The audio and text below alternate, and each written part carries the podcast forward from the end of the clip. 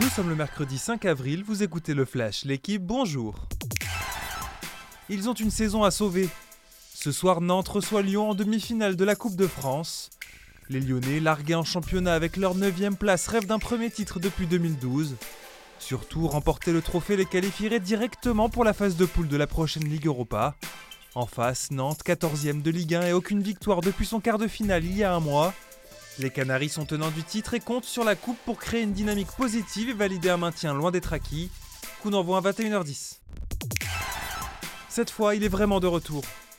N'Golo Kanté a connu hier soir sa première titularisation depuis le 14 août. Le milieu de terrain de Chelsea souffrait d'une blessure aux ischio-jambiers. Hier, en match en retard de championnat face à Liverpool, Kanté était même le capitaine des Blues. Pas de but entre les deux déclassés de la première ligue et Kanté, lui, a joué 69 minutes avant de sortir sous une ovation. Chelsea n'est que 11ème du championnat, 4 points derrière Liverpool, 8ème. Le Real a une revanche à prendre.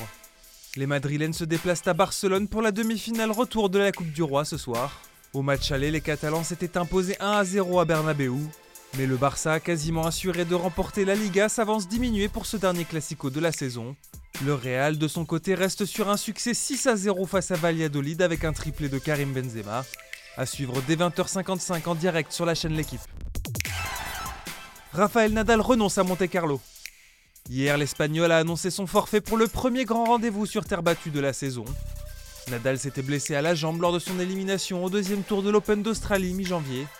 L'objectif du Mallorquin reste le même, décrocher un 15e sacre à Roland Garros en juin. Autre absent de marque sur le rocher, son compatriote Carlos Alcaraz blessé à la main gauche et au dos. Merci d'avoir écouté le Flash l'équipe, bonne journée.